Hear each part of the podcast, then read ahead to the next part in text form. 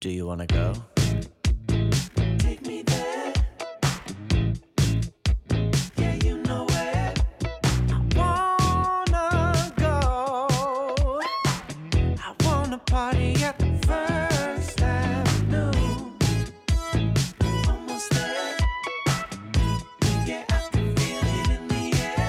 就是我觉得我一定，我都三十岁了，我一定要总结规律，就是我要有一个 package，就是自救 package。一个 SOP，对，就是我一旦要是陷入某种低谷，我能立刻执行自救的东西。我觉得这是我对自己的要求嘛，对吧.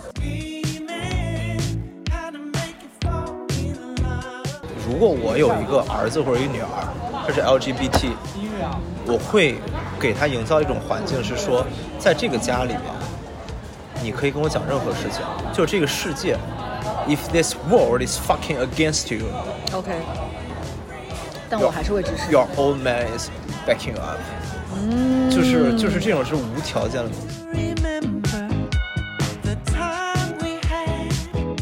我觉得你这个答案给的就是既现实又感人。这一段我建议剪出来，就是在你们婚礼上滚动播放。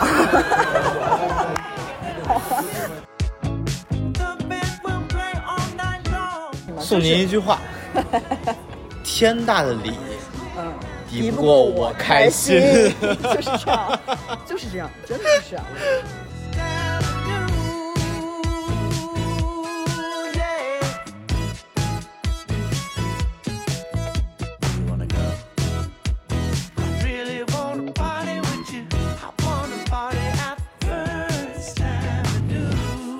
大家好，欢迎收听本期的《Mood Board》，小张的灵感版，我是小张。我知道在上期节目的末尾，我就是跟大家说，我相信我们下一次见面不会隔太久啊。但是因为我前阵子实在是太忙了，我知道这听起来很像借口啊，但是确确实实，呃，上周的工作非常的 tough，所以这期节目实际上线的时间会比我自己预期的这个时间稍微往后延那么一点点。所以说，在本期节目开始之前，我要先诚挚的、卑微的感谢大家的耐心等待。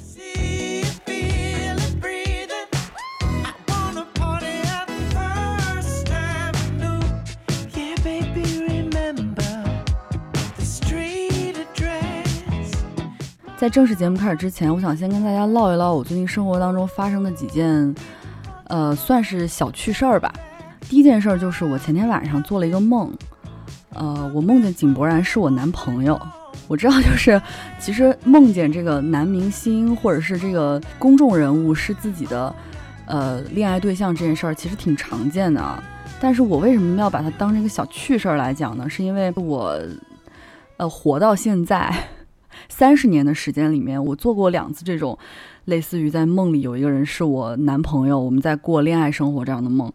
一次是在我上高中的时候，一次就是前天晚上。呃，但这两次梦的男主角都是井柏然。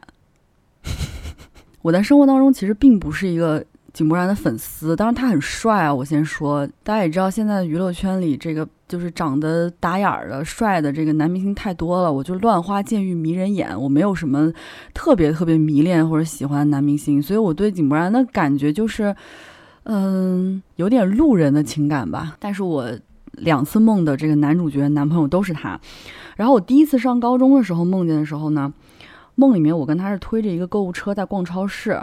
然后那超市的氛围非常的好，然后我还记得那个梦的色彩是那种蓝蓝灰灰的那种颜色，嗯，他在我的梦里面陪我逛超市的时候，他戴着一顶帽子，然后穿着一件淡灰色的棉质的 T 恤，我们俩就推着车边推边在那边说笑。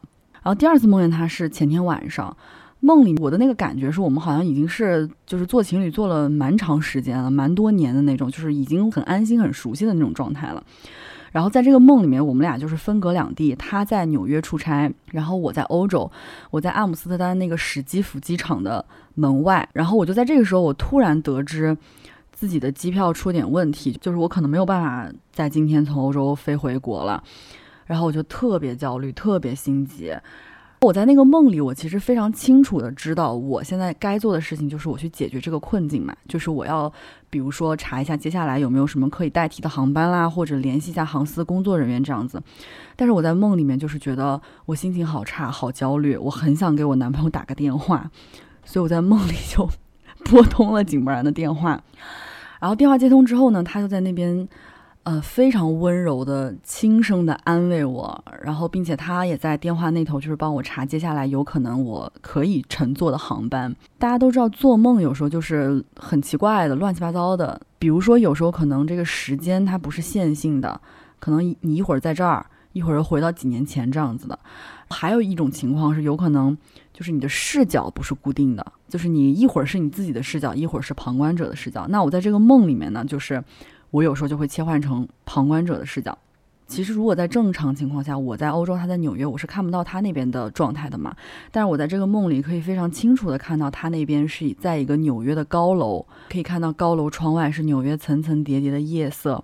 他的屋里只亮了两盏灯，一盏是黄色的光的落地灯，一盏是他摆在书桌上的白色的台灯。然后我自己觉得还挺好玩的是，两次梦里面的。这个井柏然的这个样貌跟装扮也是完全符合物理时间的。我高中的时候梦见的他是那个时候的井柏然那个样子，然后前天晚上他在我的梦里看起来就是现在的井柏然的这个样子。刚才我也说了，我本人在现实生活当中其实，呃，不是一个会特意留意井柏然的这么一个人，然后我现实之中其实也不是他的粉丝，但是我觉得在这十几年的时间里。两次我梦见他，梦醒之后，我都觉得非常非常非常的幸福和安心。所以虽然我知道这个听起来很荒唐啊，希望大家听完这个梦的故事，不要觉得我是一个那个痴汉。我必须要说，就是在本人的这个存在主义危机时时出现的八月，呃，做了一个这么美好的梦，还是给我带来了一些些安心的。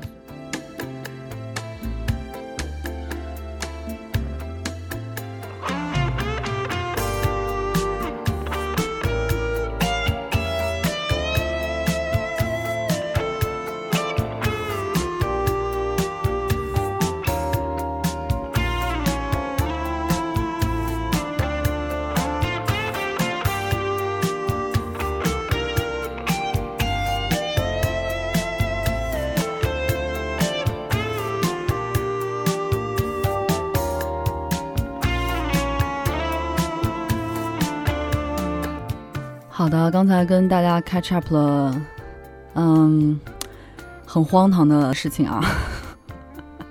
现在让我们进入本期节目的正题。呃，这期节目其实是我和我的好朋友 John Brief 的一次聊天记录。呃，John Brief 其实是我一个很好玩的朋友。呃，他最开始其实是因为听到我之前的节目 Mind Gap 才跟我有一些交流。然后刚好他也有一档节目，我也听了他的节目，所以相当于我们是彼此的听众，这样成为了朋友。呃，现在算起来，我们俩认识应该不到三年的时间。然后在这三年时间里面，我们大概只见过三四次面吧，每一次见面的时间大概在三个小时左右吧。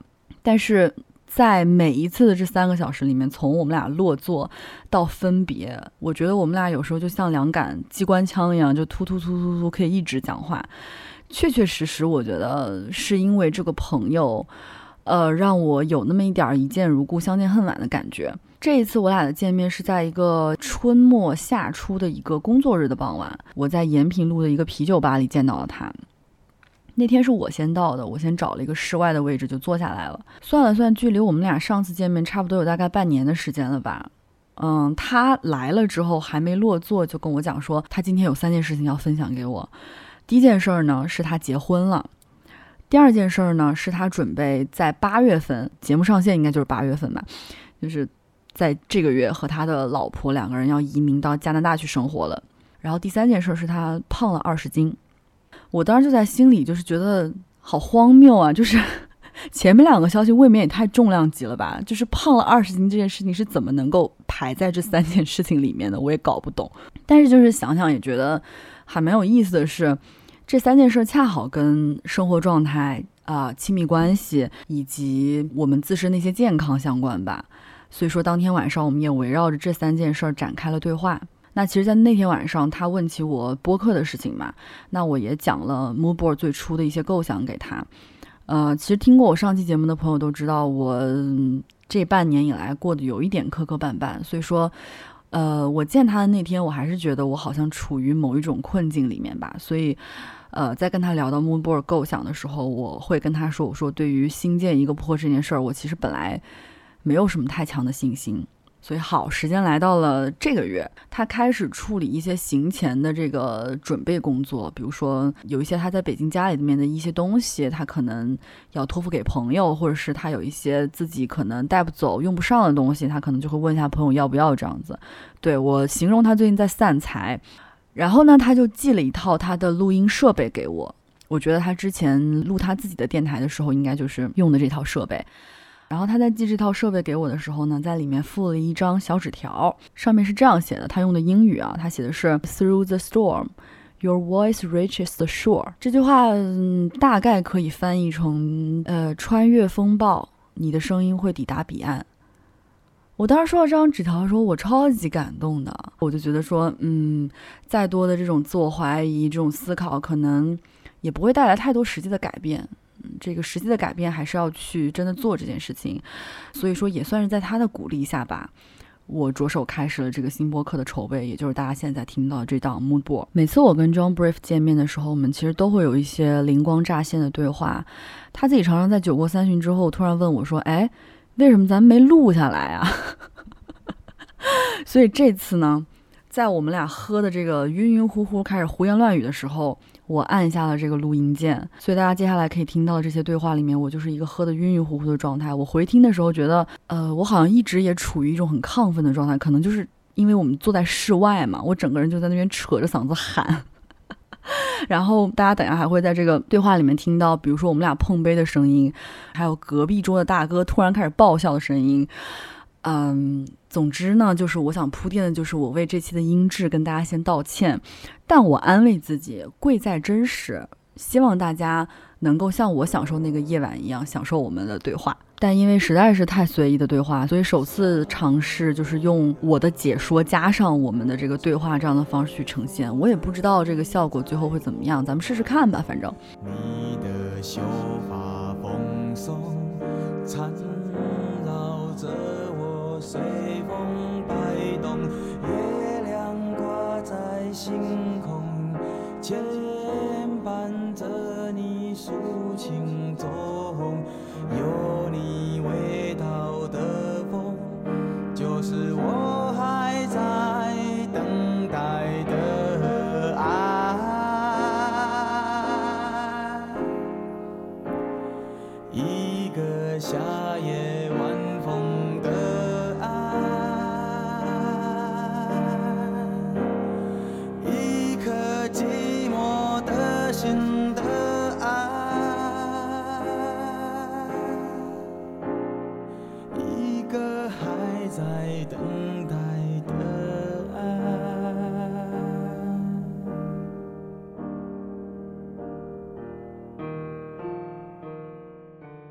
这第一段对话呢，发生在，嗯，我们喝酒喝了一半儿，他又突然问我说：“哎，怎么没录音啊？”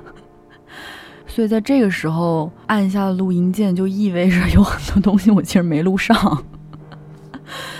但是我现在要找补一下这件事儿，所以说呢，我补充一个前情提要啊，就是说我们大概在这一段的时候是先聊到了说三十岁之后的一些感悟啊。John Brief 就告诉我说，他二十岁的时候觉得。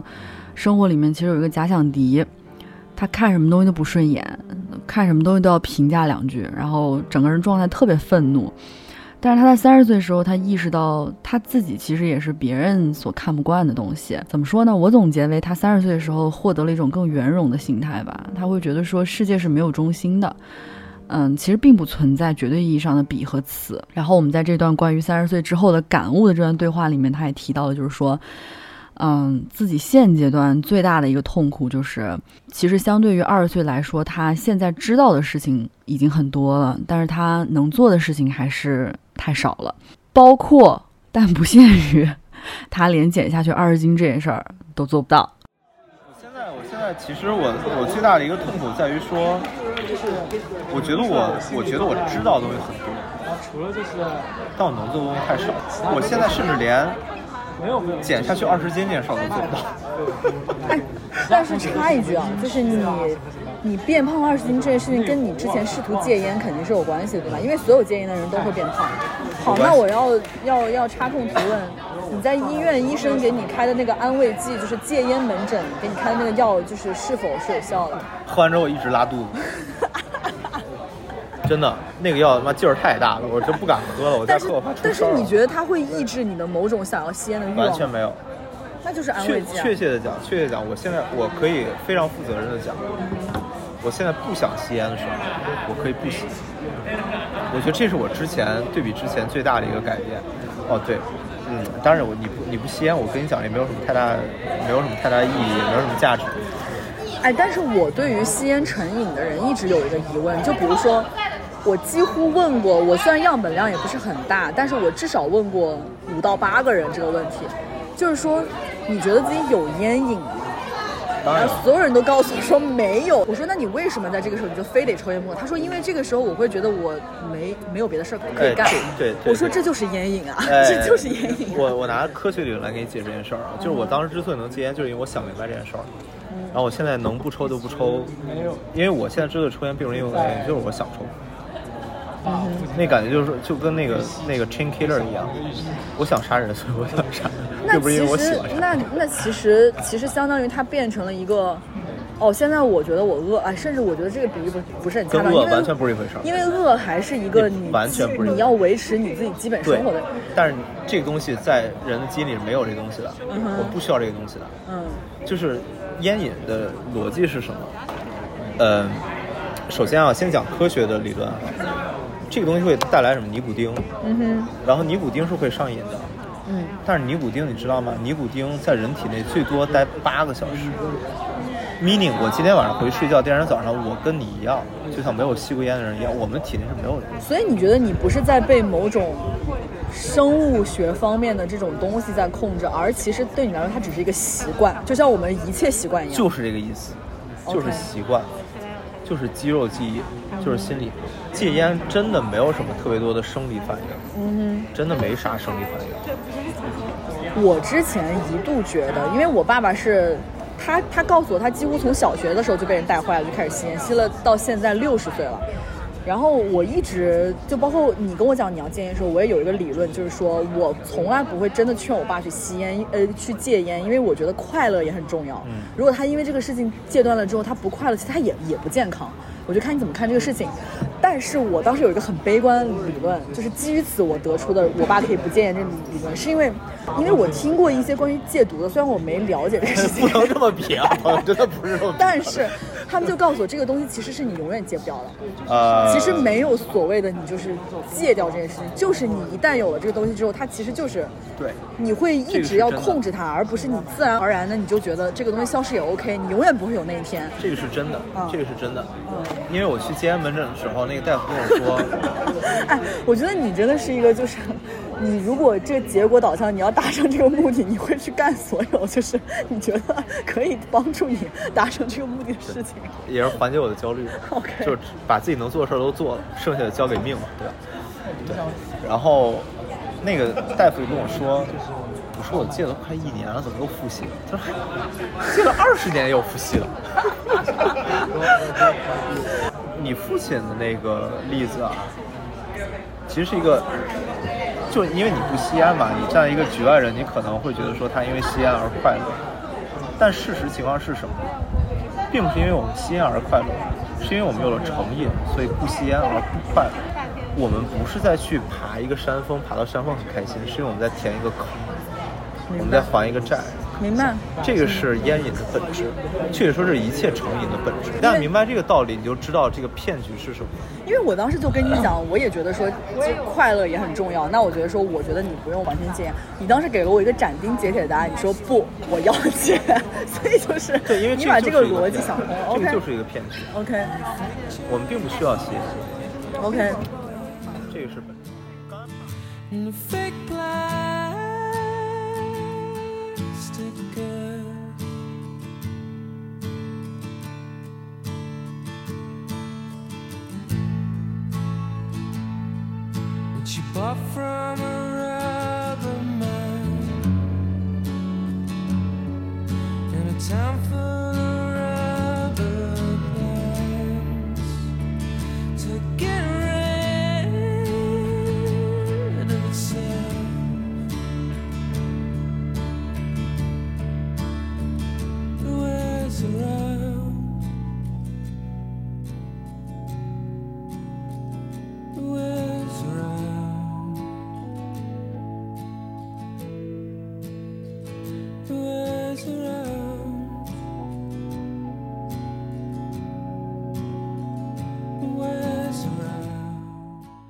那刚才我也跟大家说了，就是我们当天晚上见面的时候，他他说要告诉我三件事儿嘛，一个是他结婚了，一个是他要移民了，还有一个事儿就是他胖了二十斤。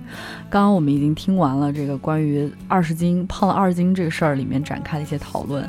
那接下来呢，我们两个人其实聊了一下关于亲密关系方面的问题。在这一部分里面，我的朋友 John Bray 跟我聊到了他的妻子。呃，我认为里面的很多发言非常非常的经典。我建议把下面的一些对话，嗯、做成集锦，在他的婚礼上滚动播放。刚才 Park 在这儿的东西是什么来着？？Park 在这儿的东西是你告诉我你突然结婚了，我非常哦非常好奇，就是老婆什么样的人是吧？对，啊，首先我先说，我觉得你是一个什么样的人？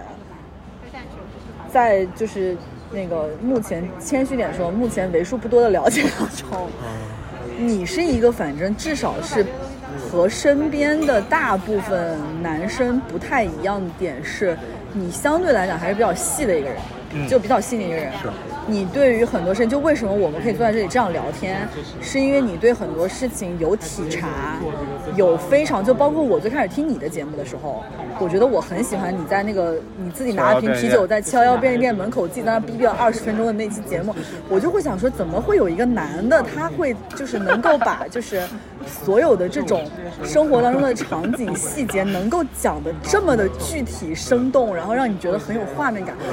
这就是这不是一个就是正常的我身边的成年男性具备的能力。真的，我实话讲这个样子，对。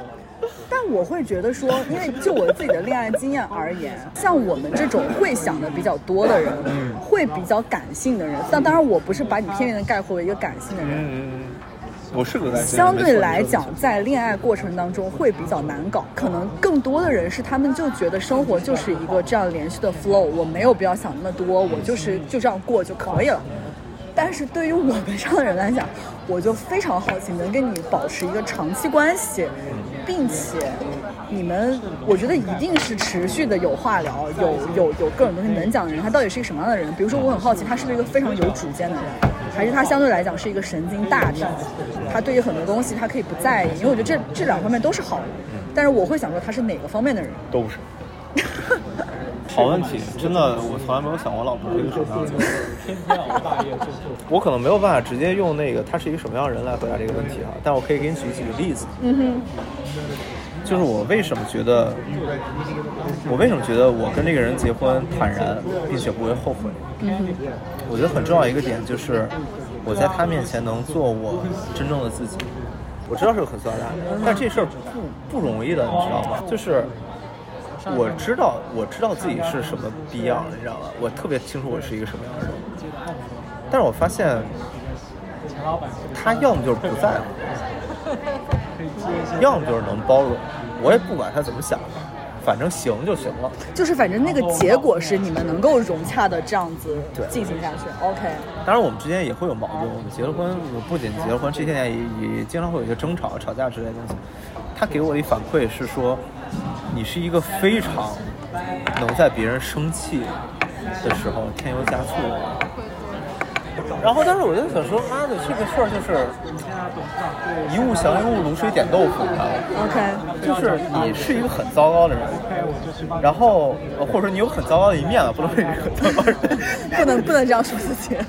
你是很糟，你有很糟糕的一面，但是别人能接受你很糟糕的一面，嗯然后他可能甚至去容忍，当然我也容容忍他很糟糕。那肯定，两个人在一起对，所以我觉得这件事儿，如果两个人能达成这个东西的话，我觉得基本上大差不差，六十分应该是有了。就是说，你跟这个人在一起有一种 bottom line，就是你的安全感在于，你知道你们俩其实会有大大小小的矛盾，但你知道从底层上来讲，你们就是不会分开，因为就是一个很稳定的状态。我觉得是信任，就是信任，信任东西一定是慢慢建立的。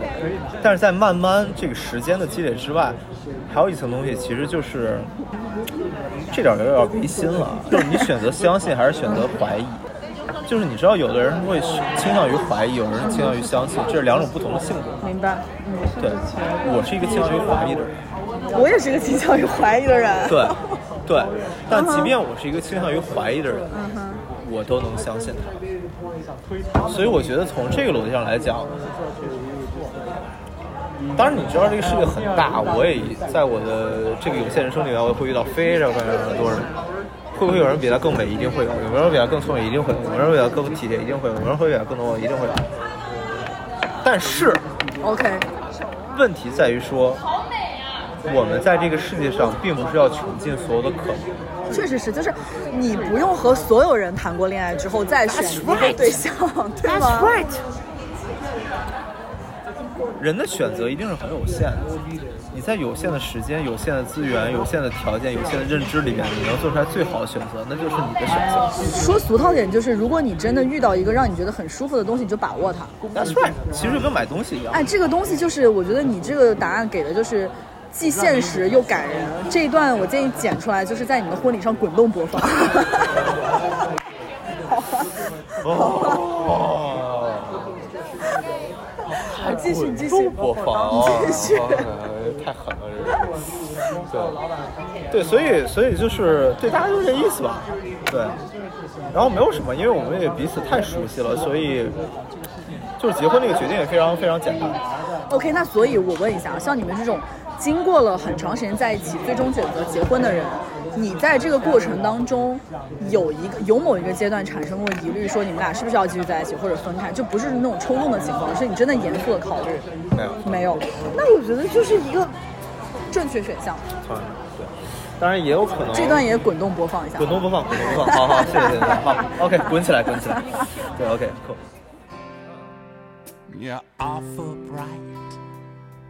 You're awful smart. I must admit, you broke my heart. The awful truth, it's really sad. I must admit, I was awful bad. While lovers laugh and music plays.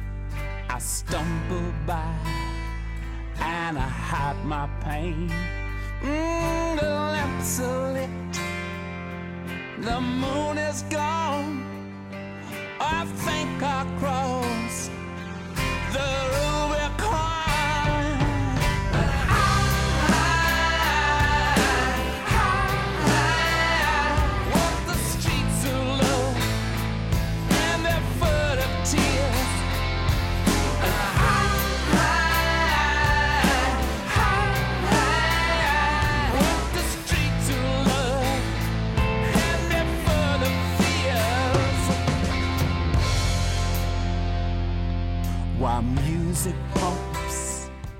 由 John Brief 结婚的这个话题，其实就顺理成章的延伸到了关于他和他的妻子两个人未来生活的一些问题。那其实就是他所说的，他们两个人八月份计划要一起移民到加拿大这件事儿。然后我其实，在听到朋友有这种未来规划的时候，我第一反应一定是很为他们开心的，然后第二反应就是我替他们产生了很多的 忧虑啊。比如说，我接下来其实有问到他，因为我们这一代人大部分都是独生子女，那在一个独生子女家庭，父母是如何看待我们做出一个类似于这样要搬到一个很远很远、离父母很远很远的城市去生活的这样一个决定？然后我同时也在接下来的对话当中表达出了我自己对这个问题的许多困惑。就是，因为你前面跟我更新的是，你老婆八月份之后，你们可能就要搬加拿大生活，并如果且顺利的话，OK，而且并且不是一个暂时的计划，你们是会往更长远的计划在那边生活的话，那你爸妈和他爸妈对这件事情怎么看呢？他爸妈对他不太管，呃，我之前不太理解，但我见了他爸妈之后就明白了，一切都明白了。为啥呢？就他爸妈就是那种特随意的，无所谓。我觉得这他爸妈脸上两个人脸上都写着两个大字儿，无所谓谓。对，真的就是他们对所有事儿都无所谓。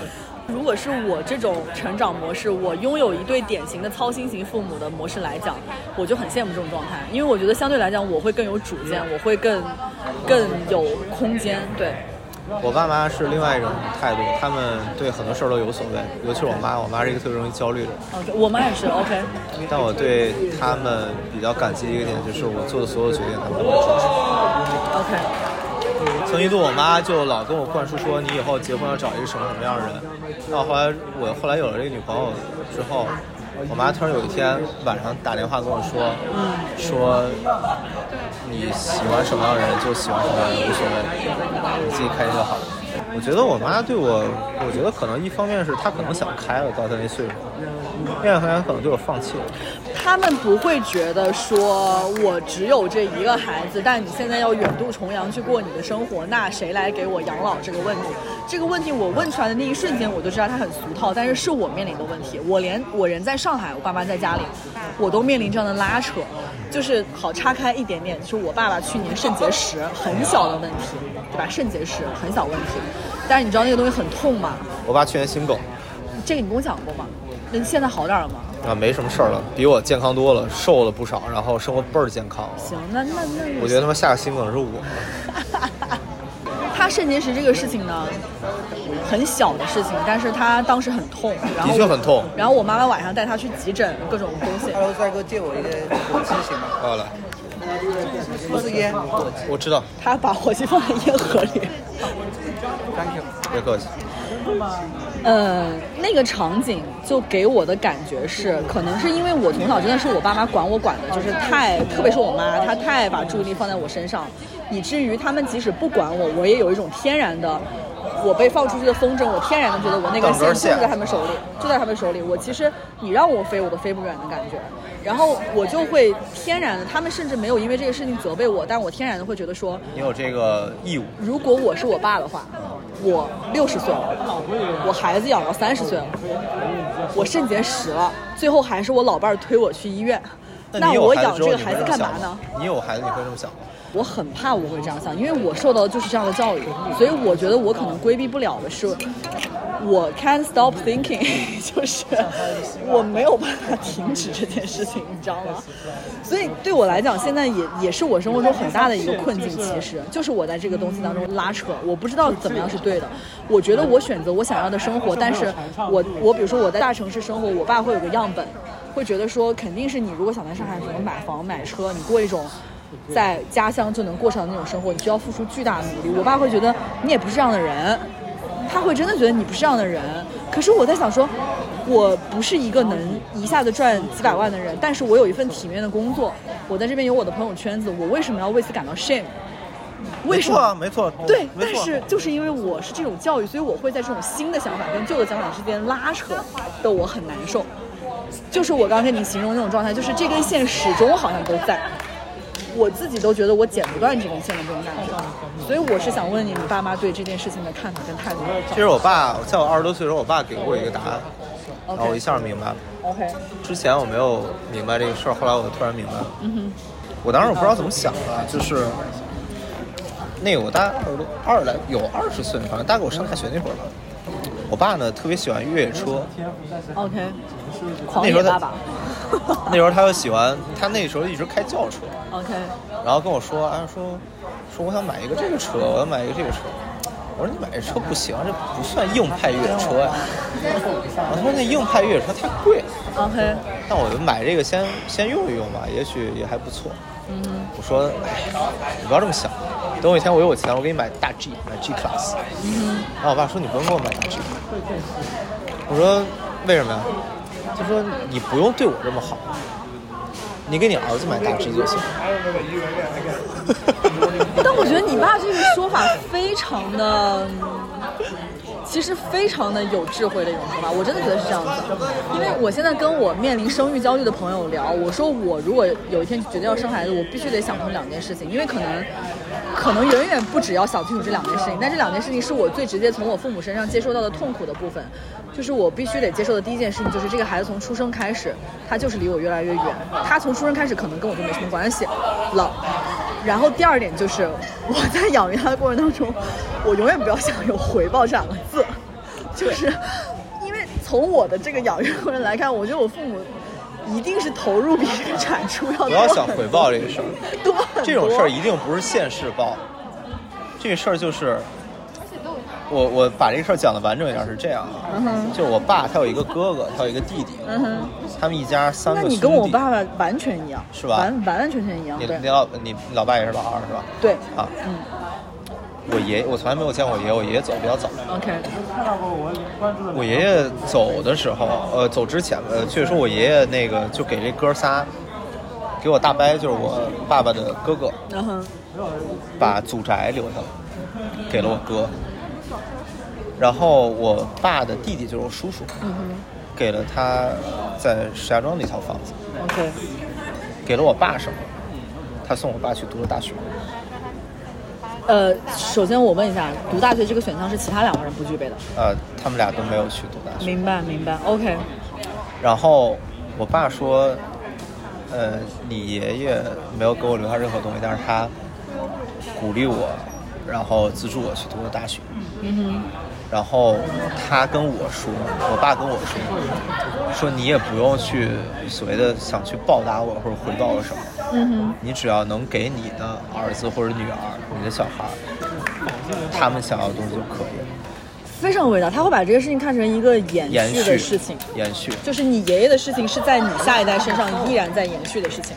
所以我一直以来的观点就是，我有点起鸡皮疙瘩，现在。我一直以来观点就是，我不觉得我我很感激他们，我爸我妈我很感激他们，但我从来不觉得我欠他们任何东西。我觉得这太重要了，因为我始终觉得我欠他们东西，我到现在都是这样，我觉得我欠他们东西。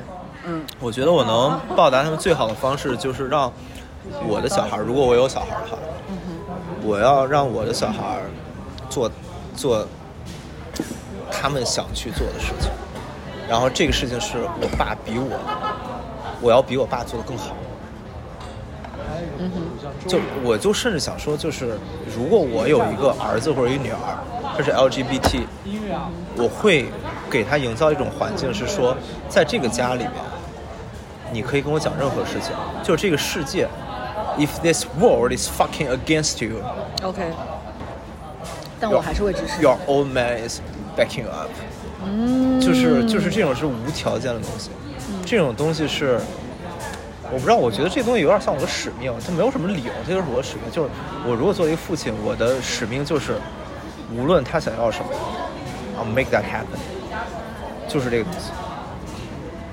我觉得这是我能报答我爹 最好的方式。天哪，我觉得这个是一个特别，反正至少是在我的这个家庭教育，因为我爸妈，其实你从我的叙述当中，他们是非常传统的、典型的、typical 的，甚至在影视文学作品里面一种 typical 的中国家庭。是你这么想，还是真的是这样？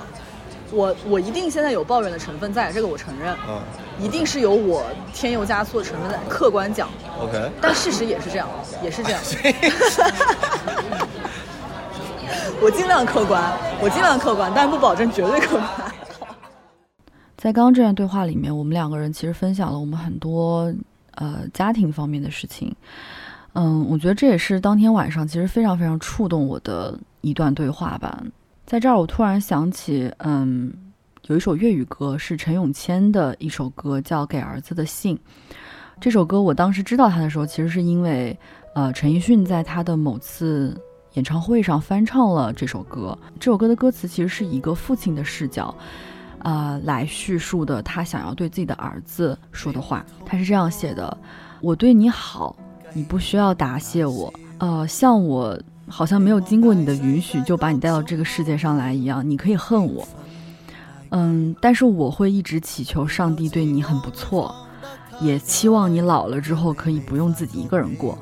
所有的这些俗世噪音，不听都不算罪过。”啊、然后在副歌部分是这样唱的：如果天地狠狠地将一切理想破灭了，还是流我的血，你别忘掉。如果输在起跑线追得太痛苦太累了，是我对不起你，但你记得因快乐而笑。難受，但我會繼續供應，期待我與你攀山越嶺。若我有天閉了，你戴上我的眼睛。如果天地狠狠地將一切理想破滅了，还是流我的血，你别忘掉。如果输在起跑的追得太痛苦，太累了，是我对不起你，但你记得因快乐而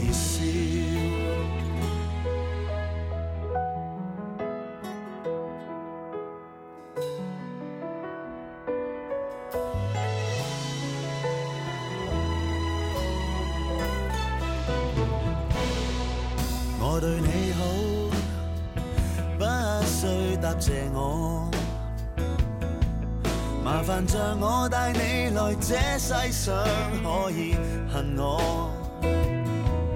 祈求上帝对你亦不错，期望你老了不需自己过。俗世噪音一片，不听都不算罪过。如果天地狠狠地将一切理想破灭，是流我的血，你別忘掉。如果輸在起跑的追得太痛苦，太累了，是我對不起你，但你記得因快樂而笑。在有關於家庭的問題聊完了之後，我們倆繼續返回親密關係的話題，展開又聊了聊。嗯，我觉得我自己在那个当下是带着一种自身的困境在跟 John Brief 进行对话的。怎么说呢？因为好像在三十岁这一年里面，我发现自己突然处于一种空前焦虑的状态，这是我自己始料未及的。因为，嗯，通常在这个影视作品、文学作品里面，经常都告诉你说，这个女生到了三十岁之后，你就发现那些二十岁的焦虑都不存在了，整个人会到一种非常自由、轻盈、豁达的状态里。包括我自己很喜欢的那个韩剧叫《浪漫的体质》，作为一个很少看韩剧的人，我觉得这至今都是我自己最喜欢的韩剧。我记得里面啊、呃，女主角是一个编剧嘛，然后她在写的那个剧本的名字也叫《到了三十岁都会好的》，所以我感觉我二十七八的时候一直在抱着一种这样的信念在生活。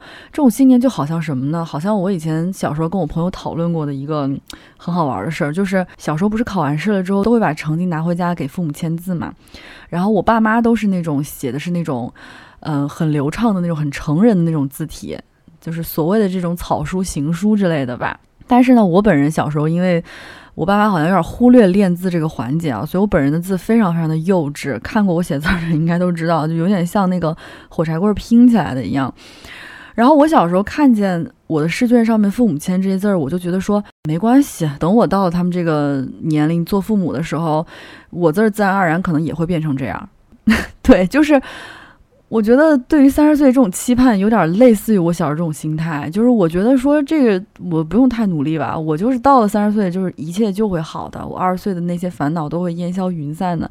然后现在发现事实并不是这样嘛。首先我这字儿呢，我不练呢，它还是写成这鬼样子。然后生活呢也是一样，其实三十岁的钟声一敲响，和二十九岁没有什么太大不同。为什么我刚才说我是带着很大的这种焦虑去跟 John Brief 展开接下来的话题，是因为我。发现这一年里面社会时钟的紧迫感在我身上体现的特别特别明显。我突然发现我自己变成了一个特别不酷的人。我以前绝对不会想象到我有一天会变成一个非常渴望结婚、非常渴望生孩子的人。但是在这一年，我变成了一个这样的人。所以在接下来的对话里面，大家可以听到我带着我自身的这些困惑来跟 John Brief 聊聊关于我们彼此的亲密关系。同样，我觉得我的朋友在这段对话里面贡献了一些非常非常精彩的发言，呃，同时我也觉得我跟他对于现阶段亲密关系的一些描述，呃，在我很多年之后回听的时候，我应该会觉得它非常非常的珍贵。那好，如果说我们承上启下嘛，就是跟家庭有关系的这个东西，就是为什么我看起来是一个好像我应该不 care 这些事情，我应该对婚姻没有那么大的渴望或者什么样的人，但但但实际上我是一个非常有社会时钟压力的这样一个人。社会什么压力？社会时钟啊社会时钟就社会告诉你说，啊你看到点儿了，三十岁了，那你是不是应该的是吧对啊你是不是应该有点钱？其实你要问我，我为什么想结婚，我为什么觉得我还要生孩子这件事，我都回答不了。我只是觉得可能因为我家庭相对来讲幸福，我觉得这就是我的模式，因为。人没有办法做超出自己认知之外的事情，对对 我就是这个认知。那你现在那个状态，你觉得就是是奔着结婚要去的那个意思，还是我是觉得我是觉得这件事情，因为我如果太结果导向的话，反而会搞砸。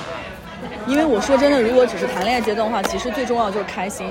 如果你开心的话，这件事情就能长对，你就有所谓的我刚问你的那个构建信任的、构建感情的这个可能。但如果你从最开始思虑就过多，你拿一个这个人是不是适合结婚，他他能不能跟我结婚为标准来框他的话，这个事情要做很显 prior 然 timeline，要做 OKR，要做 checkpoint？我操！我太他妈累了，你知道吗？我先问你一个问题行吗？来这个问题我问过所有刚刚结婚的人。你觉得真的是你碰到这个可以，你觉得可以跟他长期生活和结婚的人的时候，你脑你脑袋里面会有叮的那一声吗？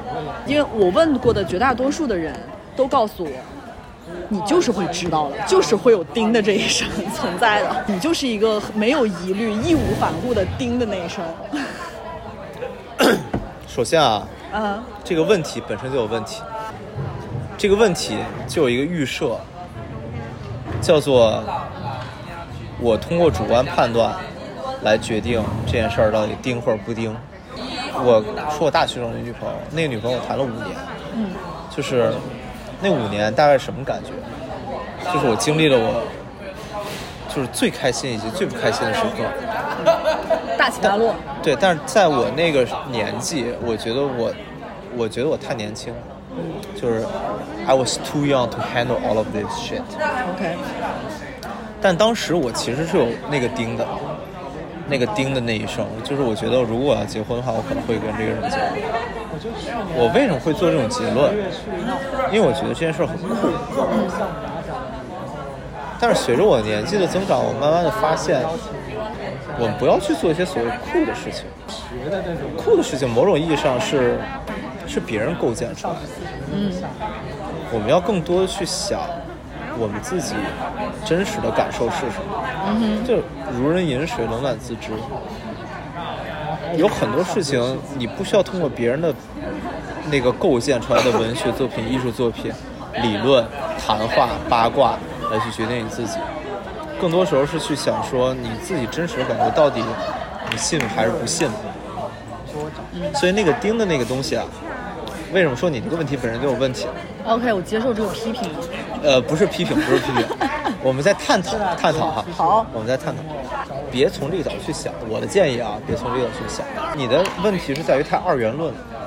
非黑即白，对，嗯，对钉或者不钉，哎，但是其实，也许 我不知道我理解对不对，也许钉也需要过程，而不是你你某一个瞬间的判断钉或者不钉。我我的理论是说，你不需要通过钉或者不钉来去做这个决定。我我我我可以问你几个问题吗？你问呀，就你现在这个呃男朋友或者你这个 partner，我们来做一些比较 creative 的 thinking。你们俩相处的时候，最近一次啊，最近一次让你觉得特别快乐的时候是什么？不能说的别说了，就说那能说的可以。我知道我知道。对，feel comfortable 就可以。特别快乐的时候，还是就是我对于亲密关系，也不是亲密关系，我对所有人的关系，就是你是真心的笑，还是你是某种？就我觉得我们俩有一些对我觉得我们俩有一些很点很傻逼，就是两个人能够 match 到那种很傻逼的点，来说说看，是那种我最喜欢这种东西。屎尿屁的那种非常非常非常非常那那种点。然后当你们两个在一起，因为这件事情产生，就是甚至我经常会跟他说，我说你觉得这个世界上有没有人同时跟我们在聊这件事情？我觉得一定是没有的。然后我们在那一刻，我觉得非常的快乐，我们俩都很傻逼对这件事情，哦就是一些非常发自肺腑的笑的时候，我觉得是这些时刻。对，哦，that is so sweet。嗯，但但他但他有可能极其屎尿屁，他可能就是来自于比如说马大帅，或者是或者是某些对但就是这样的事情。我觉得你是一个艺术家，你是个艺术家。什么是艺术呢？就是任何事情。你这个说法多少有点装逼啊！先冲一下，OK。任何事情到了极致都是艺术，这话不是我说的，艾薇说。我觉得我很喜欢这个，我很喜欢这个。好，你知道我我很喜欢你一个点，就是因为你不装逼。我没必要呀，对吗？对啊我既然觉得我们俩能够有一些高质量的对话的情况下，我觉得就应该珍惜每一次对话的机会，真的。因为我觉得我是一个，呃，鸭子聒很聒噪的人，就是我需要、就是。你说鸭的时候，我脑袋里面就是那可达鸭，你知道吗？我就是需要某一些我生活中的一些朋友，我能完全的，就是我不用修饰自己啊，我不用修饰自己，我就是我就是讲我真实的感受。对特别好。哎，但同样问题，我问你，我其实很意外，你会对我的答案感到意外，因为我对你的判断是你也会是一个类似的东西。我最很快乐一次时光，就对我而言，我不知道他是不是啊。对我而言，就是等一下，你是说近期还是所有的对近期就上周的事儿，？OK OK 就我出来之前的事儿。OK，嗯，之前那个那个周末，就是因为我们很多最近有很多的这个这个 life decision 啊，婚礼要怎么搞啊，他要挑婚纱呀，我好难想象你你你正在 正在这件事情上面。然后出国呀，出国我们还要把猫带出去，要选什么航空公司啊，不知道。就因为很多琐事儿，所以我工作又很忙。OK 然后他现在辞职在家了，然后他其实有很多自己的事情要去做。然后我们那天就大概有一点不太愉快，算是吵了一架。但是吵完之后呢，我们那天是在京 A，就是那个七九八那个喝啤酒的地方，然后就就就突然间开始吵起来，就大概四五点钟，我们本来想说周末，因为我第二天要出差了嘛，然后前天就说我走走，我们这个晒晒太阳。然后去之后，本来我觉得挺开心的，就去之后跟我聊这事儿，聊的越来越快，越聊越越聊越来，然后俩人聊的就就是火气冲天那种样子。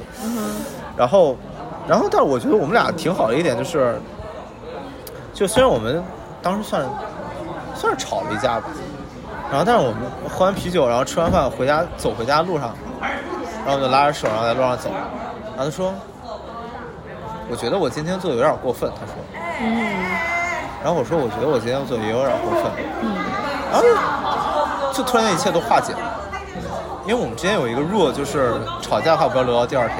OK，嗯你今天无论怎么样的话，就把这事儿试图解决。OK，然后我觉得路上回来就突然间就变得很开心，然后像两个小傻逼我觉得你也是个艺术家。然后我就想说，我说他妈的，就是出国怎么样，然后婚礼要怎么搞，这不都是这不都是一些事务性的东西吗？这种事儿为什么要影响我们的情绪呢？因为这些事情就是正常的生活事件。对啊 OK 它就是生活中就会出现这种事情，今天出现，明天可能出现，以后永远都会出现，但这些问题不是问题，对吧？然后我当时就觉得，就是你如果问我最近很开心的，我觉得就是这个，就是我们从那个 警卫组回家。我很想问你，你会享受去吵一些有建设性的架吗？啊，我是很享受吵建设性的架这件事情。呃，我我我曾经我曾经很喜欢这个，我曾经特别喜欢去说服别人，我特别想去把我这个想法植入到别人的脑子里边。但后来我不太去想去做这个事情，因为原因在于说，我做这个事情的一个原本的那个假设叫做我是比别人更高明一点。啊，OK，但事实证明呢，也不能叫事实证明吧，我只能说从另外一个角度来讲的话，我我不需要证明我比别人更高明。嗯，就很多时候就是，第一，别人可能的确比你更高明，你觉得别人是傻子，那人家可能大智若愚，对吧？对，然后另外一个角度就是说，还是那句话，就是这个世界真的不是一个非黑即白的世界，对对对对，对吧？没错。他们好快乐，我想加入他们，就是祝你新婚快乐。我还没说这句话，啊谢谢对吧？谢谢，也祝你，早日搞搞清楚人生的所有难题。啊，这个没法祝，这太难了。祝个简单的，祝个简单的，祝个简单的，祝你呃放松。呃，我太需要这个祝福，这对我来讲是非常非常好的祝福，无论是生活、工作、感情，我都很需要。Imagine there's no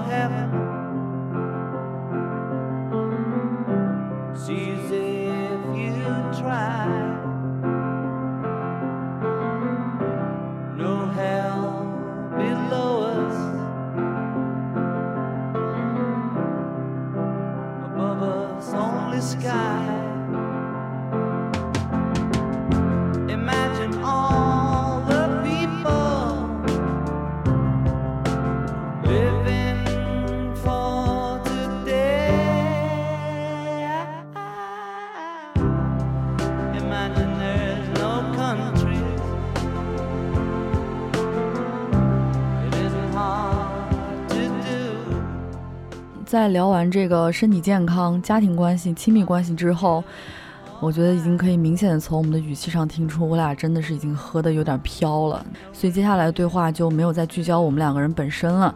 John Brief 跟我聊一聊，作为一个生活在北京的人，他眼中的这个上海的现在的年轻人是怎么样的一种生活状态，以及。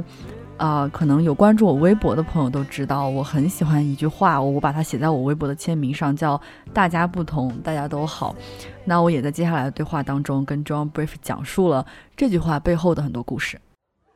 那个刚才这个帕在这儿这个题啊，上海年轻人，对啊，这曾经是我之前的播客一个非常，我觉得那一期做的非常好的一个，就是年轻人周末在做什么。你你记得那一期吧？就是亚北京的亚逼跟上海的亚啊，逼，上海亚逼，北京亚逼，北京的是从头到尾一天二十四小时亚，上海是有八小时和八小时之外的亚，对吧？八小时内他们是坐在格子间西装革履的人，晚上在那边穿鼻环。I love that, I love that。我很想知道你想探讨上海年轻人的点这次是什么？我其实很少夏天来上海，我去年是秋天来的，然后再一次是冬天来的，二月份来的。我这次来上海，我一个特别特别明显的感觉，就是我发现他妈上海骑车的人真好多呀！嗯，中国的阿姆斯特丹。哎，可以这么说，可以这么说，可以这么说。而且我发现每个上海的，就是你在北京看，北京骑车人也很多。嗯哼 There are nine million bicycles in Beijing。你听过这首歌啊？对。啊，我没听过这首歌，这首歌。这首歌很老很老很老的歌 OK 八几年的歌。呃，那个歌词叫 There are nine million bicycles in Beijing. That is a fact. OK OK。Just like I love you. 哦哦，OK。我也不知道他妈什么样的 nerdy 会写这种歌词。我回去，我今天晚上回去要听这首，歌。而且这个很有名。然后北京骑车呢，就是那种特别苦哈哈的，照死里蹬那种骑，但在上海就非常有 style。然后每个人，把这儿当成秀场。我我觉得秀场可能有点儿有点儿有点儿那个，有点刻意，但是就是每个人感觉会很松弛，嗯很轻松，然后再骑车，然后你也不在乎他骑的什么车，但每个人看上去都非常非常的优雅、漂亮、放松、健康。就是你会觉得他完全已经融入这个生活方式，这就是他就。是让我感觉这个地方，就是如果我从来没有来过中国，假如我是一个外国人，我从来没有来过中国，这个思考角度非常妙，就假如我从来没有来过中国，我第一次来上海，结果我呃飞机啊刚落地，从虹桥出来，从浦东出来，然后来到那个淮海中路，来到乌鲁木齐北路，然后看到这些人，就是，我我给你科普一个事情啊淮海中路不让骑自行车，啊真的吗？整条淮海中路不让骑。那个不就淮海中路吗？但是淮海中路上是不让骑自行车，就是我们如果你打开导航，你如果要过一个淮海中路的路，就明明是可以一条直线到的，它会给你拐到旁边的小路。这样啊整条淮海中路是不让骑自行车 OK OK，好，那假如我是一个外国人，我去了襄阳北路，的。好，OK，有这条路吧？有的有这条路啊。OK 呃，胶州路。有的，有有就在这附近然。后我会觉得说，这个城市特别的吸引人，就是那种活力，然后那种动感，让我觉得这个城市就是上海是一个很老的城市，但是会觉得这城市特别年轻，特别有活力。但是在北京，我觉得现在已经看不到这些东西了，我不知道为什么。就是我觉得，我就来到上海之后，我就会感叹自己老。嗯，但我在北京从来没有这种感觉，我不知道为什么。嗯北京首先它虽然严格意义上讲，它还是中国的文化中心，一定是的。但是它的特殊性，我觉得还是在于它同时也是政治中心，它就是有一些东西就是。就是包括我我们俩原来聊过的，就是类似于音乐场所的消失，哎呀，比如愚公移山这些东西，哎它消失的这种，我觉得都是在让这个城市，如果你去掉了这些部分的话，你必然会少很多活力嘛。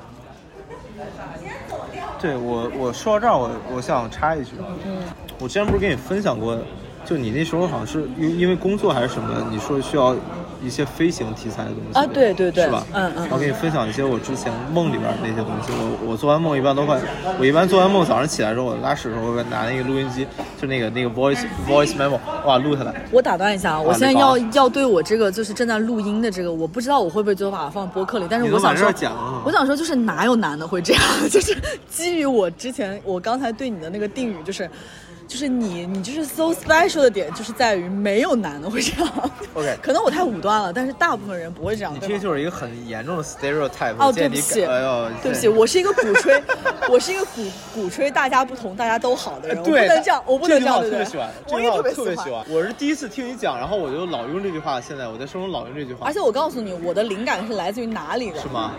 我是在东四十条散步，啊东四那边有一个小学，啊，那个小学的那个牌匾上面写了这句话，我当时觉得什么小学？就是东四 史家小学啊。东四十条小学还是东四十一条之类的吧。当时就是拍 Free Tag 那个项目的时候，我们在胡同里面乱窜，哦我一眼看到，我觉得妈简直太妙了。上面啊写在学校的那个上面，我就觉得太妙了。哦然后你知道我后来去了解这个事情的背景，就是首先它是一个日本童谣作家叫金子美玲，她的一首童谣里面。那首童谣就很妙，它它就是写的是以小孩儿那种视角，就是说什么，呃，天上的小鸟会飞，但是它不能像我一样，呃，就是怎么怎么样。然后铃铛我不能像它一样发出动听的歌谣，但是我相比起它，我能怎么怎么样。然后就说大家都不同，大家都很好。我当时就以为只是这么简单，后来我查了一下，为什么它会写在北京的一个小学的牌匾上面，是因为中国有一个教育学家。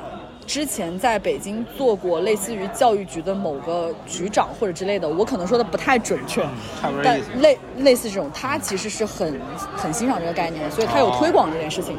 所以我是在北京的一个小学的 牌匾上面看到了这句话，然后我就觉得太妙了。喜欢这个，我非常喜欢。谢谢你告诉我这句话背后更吸引人的一个故事。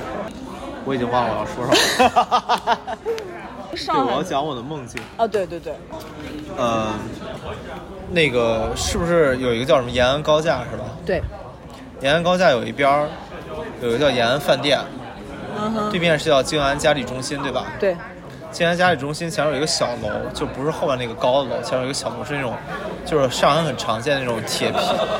我给你找个照片，就是那种铁的那种窗户，很细的那种黑铁的窗户。OK，你你明白我说是什么吗？我有一次做梦，梦见我在一个天台上，然后是一个酒店的一个 lounge bar，然后周围全是那种窗户，那个大概是天将将黑的样子，然后外面有很多的雾，然后看不清，然后我就坐在那个地方，跟一群朋友在一个很昏暗的那种、很老式的那种，就是有点像华尔道夫那种地方，嗯，一个 lounge 里面在喝酒，然后全是这种窗户。然后我总觉得这个东西在我画面里，在我的生活里面出现过，让我今天 Deja vu。deja vu，yeah，deja vu。OK，然后我今天去路过那个静安家里中心的时候，我发现妈的，那就应该就是那栋楼，但我从来没有去过那栋楼。就是它是在我印象里面，就是这种反复出现的东西。我梦境里面老出现这种东西，我梦境里面老是出现那种非常非常非常类似的意象。就是窗户。窗户，就那种环境，就是让你觉得又陌生，然后又熟悉，然后又放松的那种环境。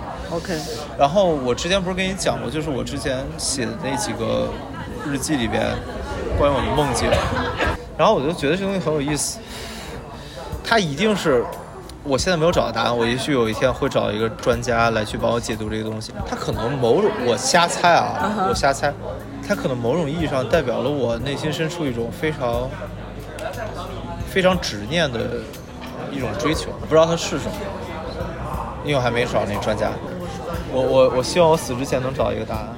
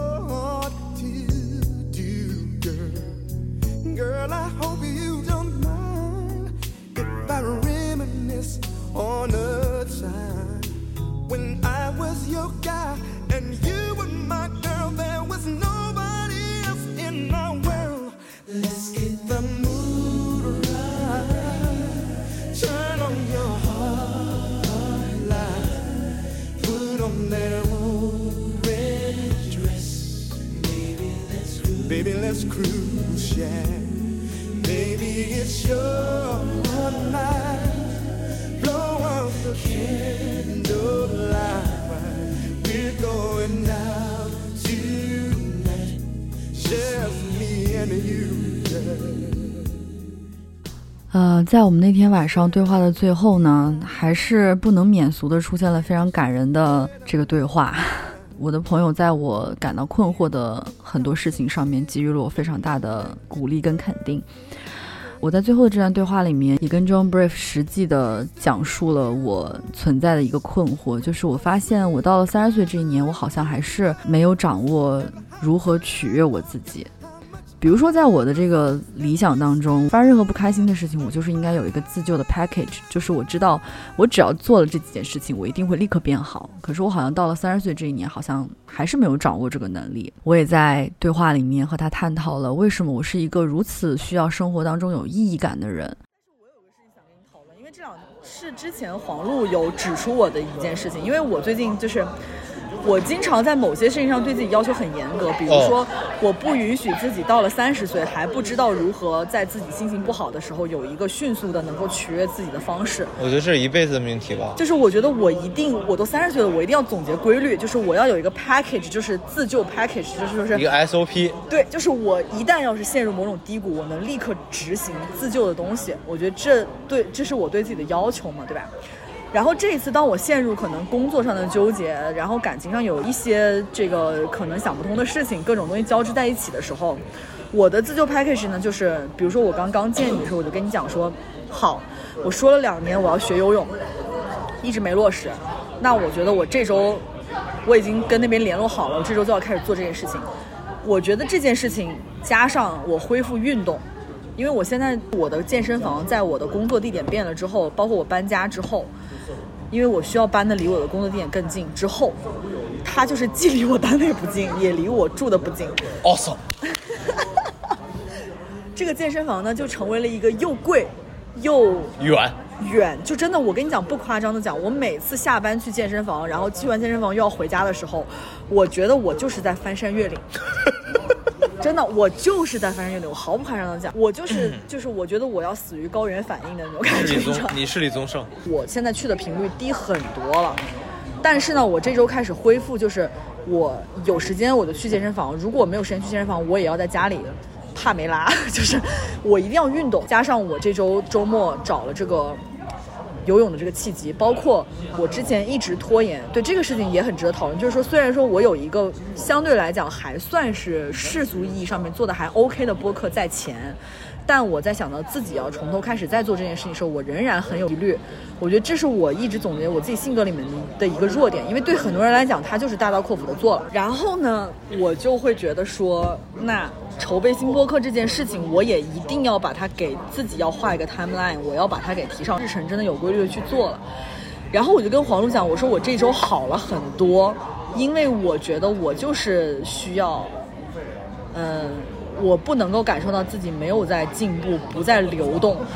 可是你又会责备自己说，为什么我一定要进步呢？我普普通通上个班，我就把这个日子过了，不行吗？为什么我一定要要要这样，我才觉得自己存在呢？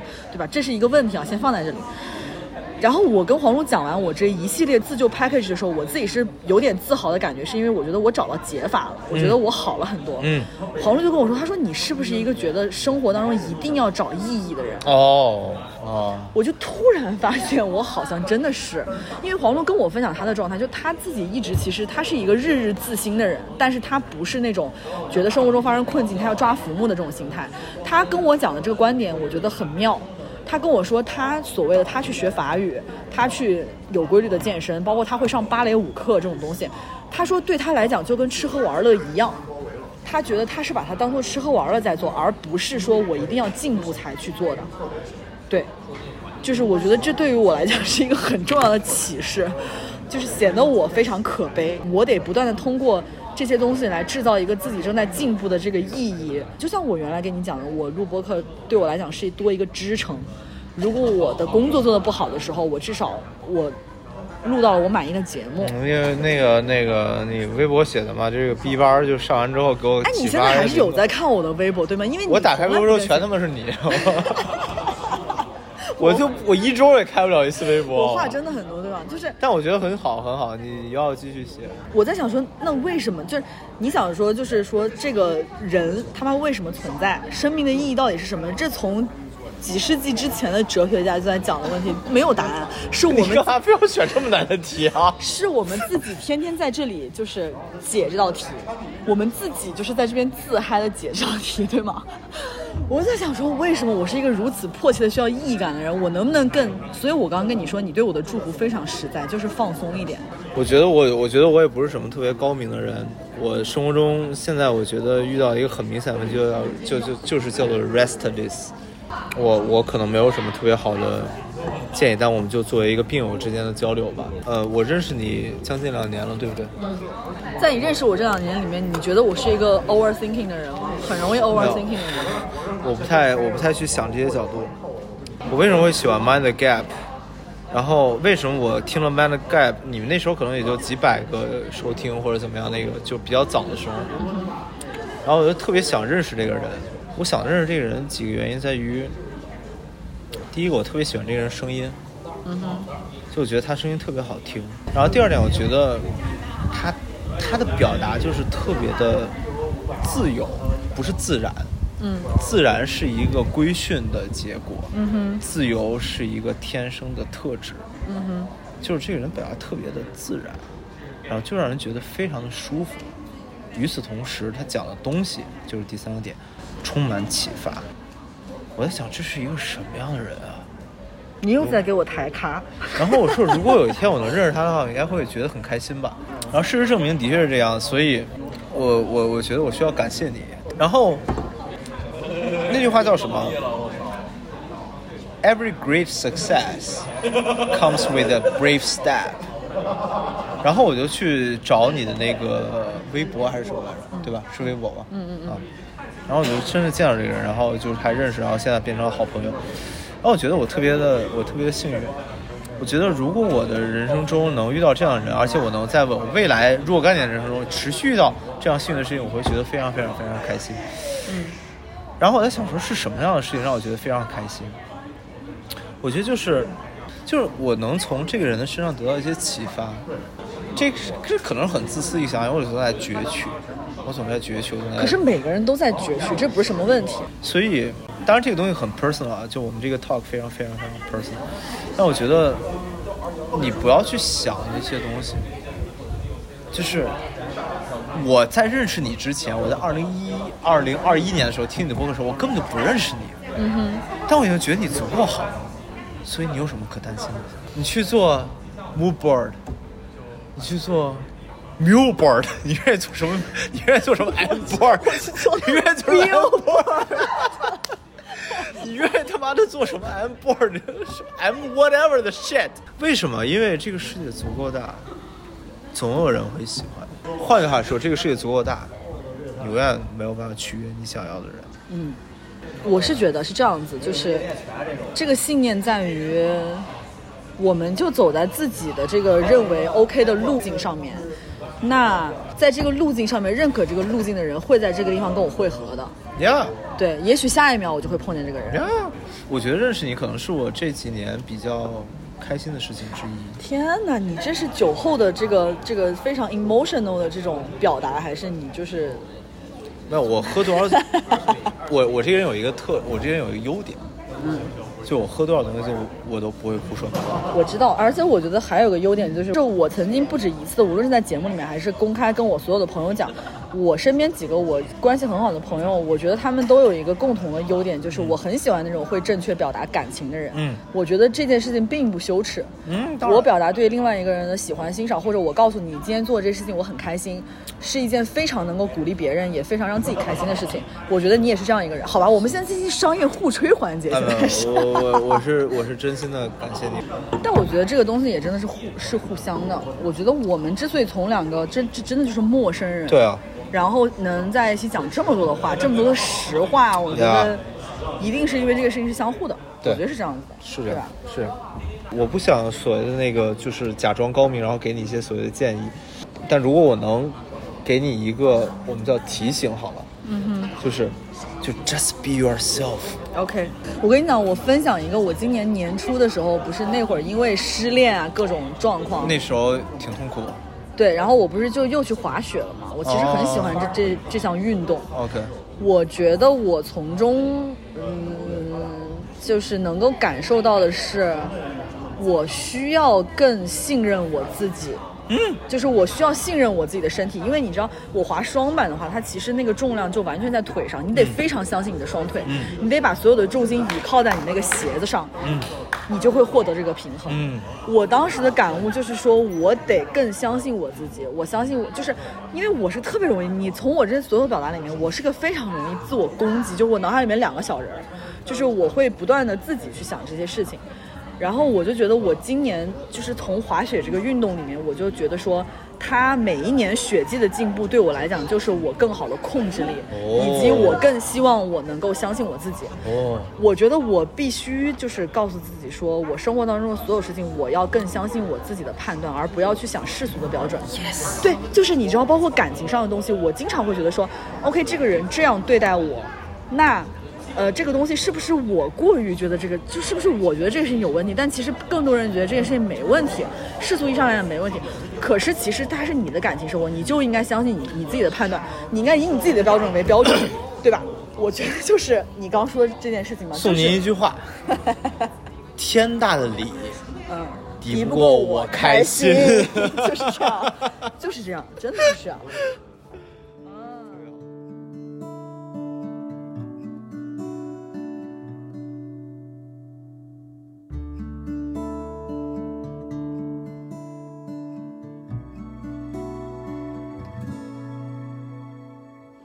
这几天你在哪个城市？天气一定晴朗，因为你就是个太阳。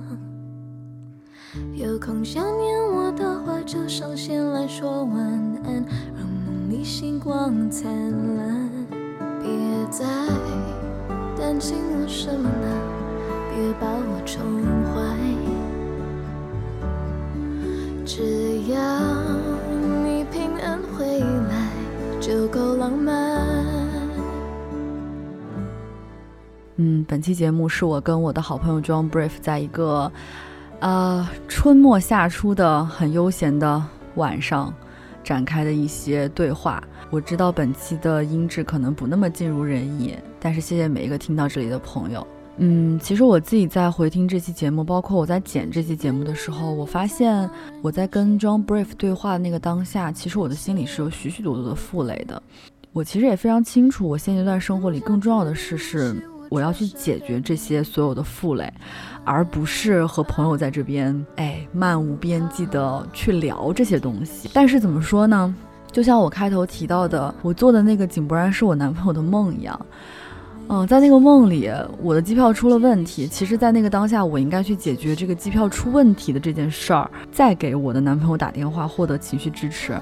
但是在那个当下，我还是打了。我觉得朋友在我生活里的作用，就好像梦里面这个井柏然所饰演的我的男朋友的这个作用，其实是一样的。